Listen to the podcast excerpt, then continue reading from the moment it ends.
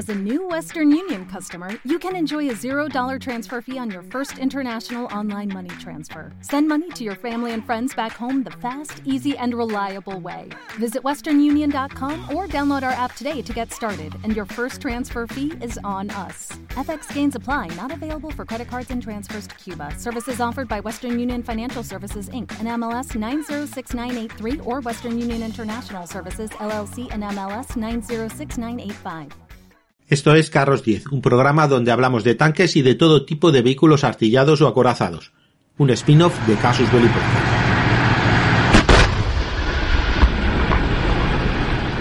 Hola, ¿qué tal? Bienvenidos a un nuevo programa de Carros 10.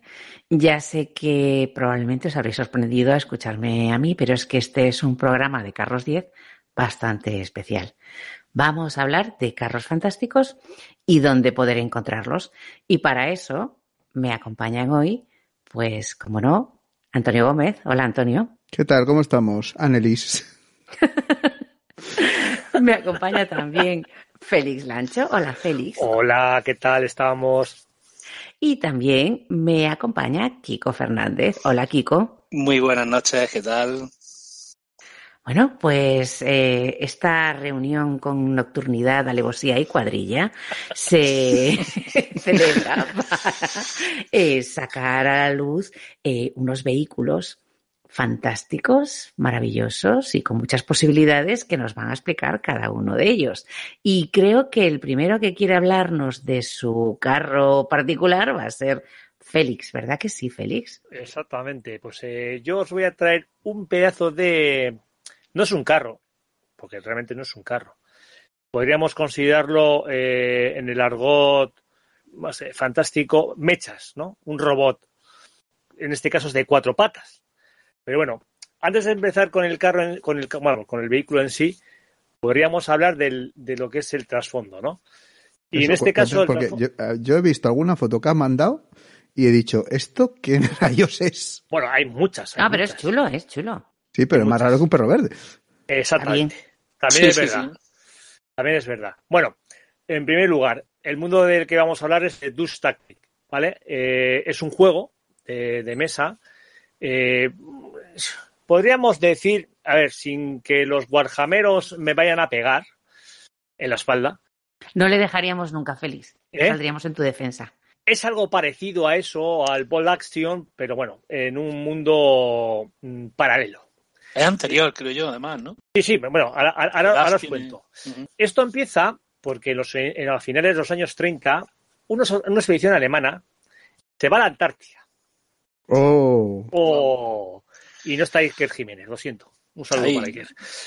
Y localiza los restos de una nave alienígena, no especifican qué tipo de, ni qué raza es, con el marciano incluido. El paquete completo. Exactamente. Entonces, al mismo tiempo, pues descubren eh, una, nueva, una nueva fuente de energía de que, bueno, que ya, los alemanes ya estaban hablando en los círculos esos esotéricos que Himmler tenía y esas cosas. Madre mía. Y que se llamaba esta nueva fuente el Brill, ¿vale? O VK, que puede ser, pues eso, el Brill Culture, ¿no? De estos círculos eh, esotéricos. Entonces, esta tecnología, los científicos del Tercer Reich se, se dedican, pues eso, de forma continua y, meten todos sus, eh, todos sus recursos y todo su empeño en hacer, eh, en, saber qué es, esta, qué es este tipo de tecnología, ¿no? Y lo que hacen es un gigantesco salto en la escalada militar, es decir, consiguen hacer cosas con esa tecnología que les eh, aupan a, nivel mundial a estar arriba, ¿no?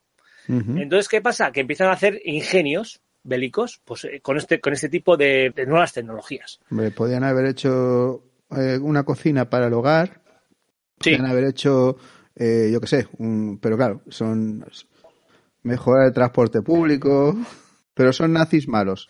Pues claro. Hacen ingenios, ingenios bélicos con este tipo de tecnologías. ¿Y qué, qué pasa? Que los rusos, los aliados occidentales, pues bueno, y ellos intentan hacerse también con, la, con esa tecnología robando, espiando, y para ponerse a la misma altura que el eje, ¿no? Entonces, el punto de inflexión de este, de este mundo llega cuando nuestro querido Adolfo pues asistió a un desfile, pues un desfile de las tropas y lo matan. Y lo asesinan, Ah. y lo matan en el 43. Adiós.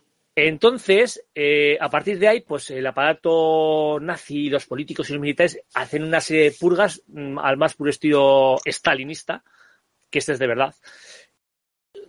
Con estas purgas lo que consiguen es centrarse en, la- en una, guerra a nivel mundial. Consiguen eh, situar a Alemania con ese, con ese, digamos, esa tecnología bélica ah, en en la cima y hace que todo el resto del planeta tenga que luchar contra ellos.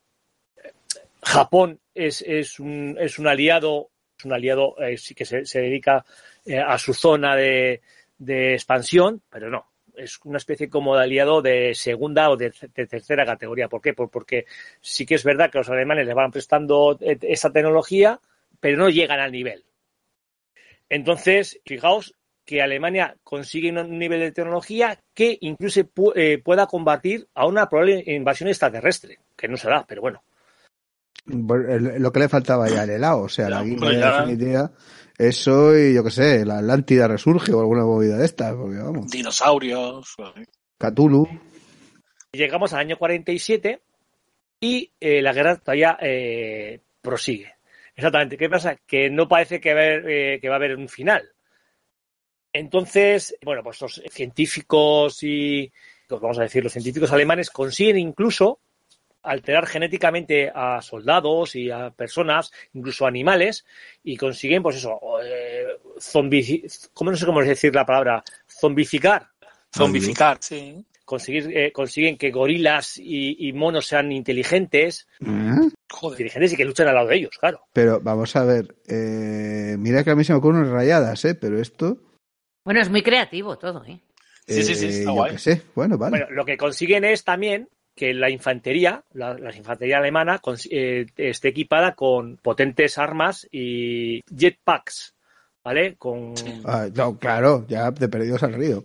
exactamente. Eh, bueno, eh, la temática es eh, se parece mucho al diesel punk y de ese tipo de cosas, ¿no? Sí.